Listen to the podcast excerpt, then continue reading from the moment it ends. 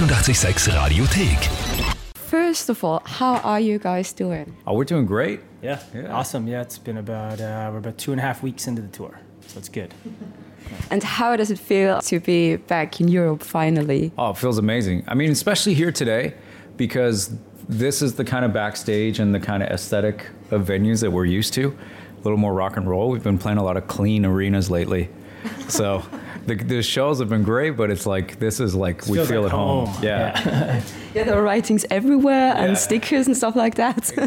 so, is there a sticker or writing uh, from you guys somewhere on the walls, or Uh, I don't think so. Did you guys, did you guys tag I it back in the don't- day? I don't remember doing it, but there might be by the end of the night. yeah. hopefully? Yeah, I just saw the buses outside. So, how can I imagine you being on tour? How much fun is it? Is there someone who says, "No, stay focused. We need to get some sleep"? Actually, Frank was just saying that today. yeah. No, I think we're like now we're all kind of uh, a little bit not I wouldn't say divided, but we all kind of do our own thing. Like I stay up probably the latest in the band. Deryck probably stays up the least latest in the band. You're somewhere in the middle. Yeah. Frank and Tom are somewhere. In the, yeah, we all kind of just like do our own thing now, and uh, um, some people drink in the band, some people don't. So it's like uh, you know everyone does their own thing. But there are no two gangs. yeah, no, no, no. There's not one side versus a, yeah, No, this no, isn't, yeah, yeah. Yeah, it's not a. And now, of course, the fun part um, of a tour is being on stage. But how does this one moment look like when you get off stage and you're together backstage again? it gets really boring. It's like very exciting on stage and then really boring off stage. It's just food, maybe a glass of wine, maybe some songs, maybe a shower. We're old now. Like we're Yeah. you know, we don't you can't party like we used to. I just wanted to say because I'm hearing your songs and seeing your shows is always something like a some kind of a time travel for me. When Fat Lip came out, I was 15 years old, so quite some time ago now. How old do you feel when you play these songs? I don't know. I mean, with these songs, we're so used to playing them that uh, I don't know. And age never comes to comes into it. It's just more like in the age of the phone and the the video. It's like, oh, you're gonna maybe like step back a little bit, play the song right, so that it's uh, it translates well on video. Plus, I mean, th- those songs kind of get like the biggest reaction of any songs in our set. So it's not really hard playing those songs because every time we play Fat Lip or In Too Deep, we're still waiting. The crowd loves those songs so much. So it's uh, you don't yeah you don't really think about it being that old. You just think about how much it means to all the people in the crowd listening to it. And of course, um, these are songs you played, I don't know how many times now. Can you relax um, when you play these songs? Like, okay, just a song to, to take a deep breath. I think uh, all the songs in the set, once you get to a certain point, you can relax. Just kind of muscle memory comes into comes into play, and you, you're all right. Just kind of like cooling out. There's no like nervousness towards the uh, beginning of a song or anything like that. For me, especially. Yeah, those old ones. I mean, we've been playing them for over 20 years now. So it's like muscle memory. Your, your hands just play. You don't even have to think about it. Yeah. So Just enjoy the moment. that's it. Yeah, yeah, yeah. Yeah. Yeah. And uh, when do you still get goosebumps? Oh man, when was the last time I got goosebumps? like we, we don't i don't think any of us get nervous to go on stage i think we all get excited and uh, it's like anticipation rather than nerves but goosebumps i mean i don't know like there's moments in the set where the, the you know where you where you can feel that the crowd really loves a song or a certain lyric in the song. Like maybe like with me and stuff like that mm. like you see like with me become this song was kind of like a third single on underclass hero but it didn't really do much at the time but it seems like that song now has become this huge song that were like everyone's making out during it and, and like putting their arm like, just slow dancing during it it's become this like like love song for like our fans so that that's kind of like cool to see The part of, of a set where I just drink beer. There you go. Yeah, yeah, yeah, yeah, yeah, yeah. beer, beer break yeah, yeah. where's the washroom no, I'm not going away from a show. I, d- I never want to miss a moment. That's what I that can. song's about too. So Never never, missing a moment. Yeah. And do you have one personal item you always have with you during a tour? So I, I need this one pillow because otherwise I can't sleep. If it came down to it and I could only take one thing, it would have to be uh, the backstage guitar.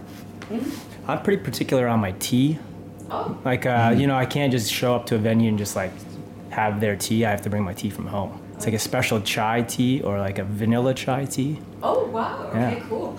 And I and I literally like buy boxes of them for before tour and just stuff them in my bag. it's very rock and roll.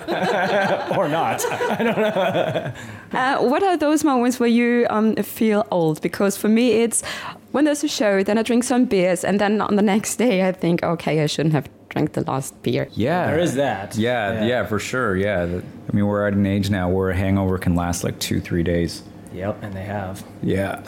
I know, but I mean, feeling old. I mean, there's there's there's like newer bands that came after us that are that would come up to us at festivals sometimes, and they've been around for like ten years, and they're saying, "Oh, uh, you know, we started a band because of you," and they've already been around for ten years, so we've been around for over twenty years, and so that makes you feel old a little bit. I always miss those 10 years. I mean, yeah, yeah, yeah. It- like, once we started touring heavily again, things just kind of like you have to really separate memories and really concentrate to remember things. But I don't know, like it's so there's there's so many moments that stick out and are so fun. Every moment has its has its value, but as far as like losing years, I don't know. I don't think so. Yeah, I don't, I don't feel that way. And what's cool about like our shows now is like you'll see like a young kid in the front row is like mm-hmm. 12 singing all the words to our songs, but they're there with their parents who probably saw us 20 years ago. Yeah. So it's, now the parents are bringing their kids and they all now it's like a family experience for them, which is amazing. And I've also heard um, you've been very busy making new music.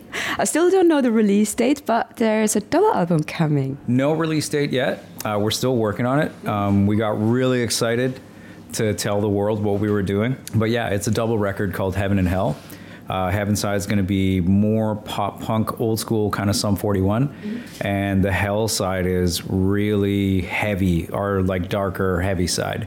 And like you always say, it's like it's the heaviest stuff we've ever done.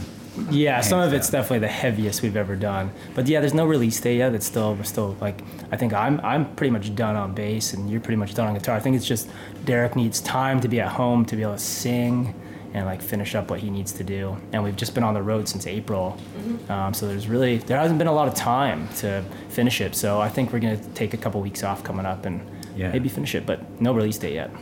So you started working on the double album um, during the pandemic. Yeah. I suppose. Yeah, and we were kind of under the impression that things were kind of we were, everybody was going to stay home, but then everything started opening back up, and we were like, oh, geez, we just announced the record, and then it was like, hey, it's slam dunk, we need you to come play, like you said you'd play for the last two years.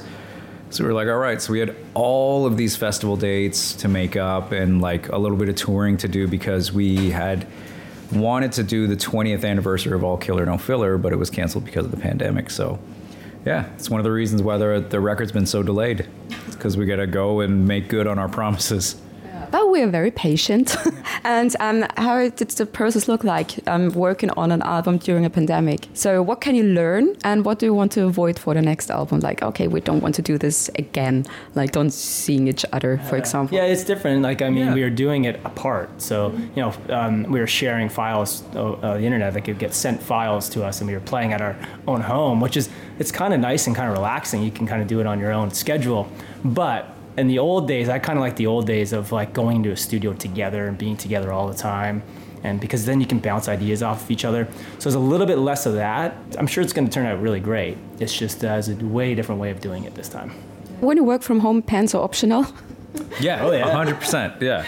Yeah, I've definitely Pajamas all day. Yeah, I've definitely had an idea like crawled out of bed and then gone into the studio and just tracked things in my underwear. That's how we all do it.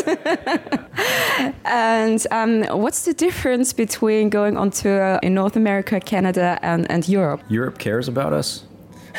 yeah.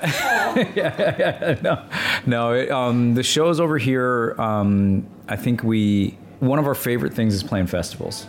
So coming over here and being able to do an entire like two to three weeks of just festivals, playing with some of our favorite bands, discovering new bands. I think that to me is my favorite part of touring. But there's a charm to um, to especially playing Canada and the U.S. and uh, Mexico that uh, that's different. But I think as far as as touring, I, I would say that European touring so far has been my favorite. Yeah, And do you have the best tour buses? a hundred percent. the, the more quiet tour buses because Yeah. there's separation. In, in America, everything's loud. Everything's just loud, and you're, you're you're really crammed together all the time. In America, this there's more space. And um, do you already have plans for next year? Because maybe one day the album comes out, and then, of course, when the album is out, you also have to go on tour again. Yeah, I mean, uh, speaking of buses, I mean, we're already booking into uh, festival season for next year, so can't say anything because we don't uh, we don't have anything confirmed yet. But uh, yeah, we will be on a festival run next summer. We're hoping that uh, there's going to be some big ones in there. And do you also have some time to um, discover a city? Yeah, Yeah. Yeah. Mostly on days off. I mean, yesterday we had a day off at- here, so I think I think I was looking at my health app at 14,000 steps. Nice one. Wow. Yeah, There you go. went for it. So what have you done? I don't Yeah. know. I just kind of walked around, you know, that big cathedral, uh, the square, walked around there like a couple hundred times, and uh, went for dinner, went for uh, dessert, went for wine, and then made it home. Luckily, Well, I've heard a lot of times that um, Austrian food is very good. Can you confirm this? Yeah, yeah. I mean, I, I was I was all set to go to a restaurant last night, but I got I got caught up running around for things that I needed for tour. So I just saw a burger place. I was like, all right, I'll go into this place. I believe it was called Philly. It was unbelievable. Yeah? Yeah, and it was just Austrian it was yeah, it was just no, it was just a burger and fries. oh, And I was like, this is incredible. Yeah, something so simple. Yeah, I was talking to Mike from um, Nickelback uh, recently, and he said he's already dreaming of schnitzel. Yeah, I was ho- I was hoping there would be some today, but there's been a lack of like like bread pretzels in catering lately. yeah, yeah, lots yeah. of lots of bread though. Yeah. There's always lots of bread. I grabbed this one piece of bread with sugar on it and dipped it in pumpkin soup today, and it was I was super shocked and not in a good way. but you've arrived during pumpkin season.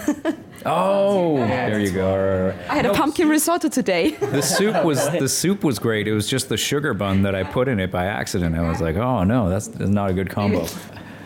and what would you say to your younger selves, I don't know, 25 years ago? That's a tough one. Um, I don't know. I don't. I don't not, no, Cool, I left you speechless. What would I say? What would you say to your younger self? I don't know. It's- it's- every moment that we've kind of lived leads us to to this today. Mm-hmm. You know what I mean? So if we were to go back and give ourselves advice or something like that, fuck, I could be an accountant. You, you can, I mean, you, you've seen those science fiction movies. You can seriously damage the future if you go back and, and mess with it. Mm-hmm. so, Michael J. Fox. yeah, yeah, exactly. so if, if somebody was like, hey, you're going to go in a time machine and go back and talk to yourself, I'd call in sick. Yeah. The thing is about like, like there was, there's been some hard times in this band. Like the band hasn't always been like, we haven't always been in good moods. We haven't always been like a tight unit. Um, I think the one thing, you know, back in those days when you're younger and you start having those rough times, you start to think like, oh man, maybe this band isn't going to last very long. But I would say if I was going to go back and yeah, maybe tell us that things will get better if you just like persevere through the bad times, because now we're here and we're all having a good time. Yeah. And we're playing in Europe. This tour, and we've been around for you know what 26 years now. Uh, this is our biggest European tour of our whole career. And it's 26 years later, so that's It took very long. that's Yeah. crazy. Yeah. Like it's not like when we were, you know, when Fat Lip was big and all these songs were big. We weren't playing shows like this. Mm-hmm. Like they were smaller shows still. So this mm-hmm. is like 26 years later. Now we have our biggest tour in Europe. And uh, you also talked about um, festivals because you can discover new bands. Of course, you can see your old favorite bands. Um, what would you say? What can you learn from younger uprising bands, production-wise, when working on an album or working with producers? I, I mean, there's always stuff to learn from uh, somebody that is absorbing, like, has the job of absorbing even more music than we had to when we were younger. Especially in a day like today, where you can literally just type up any subgenre and thousands of bands will come up, right? So, I mean, I think one of the best things about today's uh, youth and younger bands is that um, there's a lot more original sound coming out of out of people. Even though we're inundated with tons of bands every single day, um, I find that the more original sounds are are amazing, really, really good. And uh, I'm talking about, I mean, mainly when it comes to hardcore, like Turnstile. Even though they've been around for like 10 years, like ever since like the hearing the first note, I was like, okay, this is a band that gets it. Does it sometimes happen when you listen to Spotify playlists that one of your songs shows up? Yeah. And what are you doing? So, oh my god, next! Or do you listen to, to it and think, okay, that's really great? I find the nearest PA, public address system, and I just plug it in, and I'm like, this is me, everybody. Yeah. Thank you so much for your time. Thank you. Thanks. And hopefully see you again on maybe next year's festival season. Yeah, that'd be great. Yeah. Thank you. Die 886 Radiothek. Jederzeit abrufbar auf radio886.at. 886! 886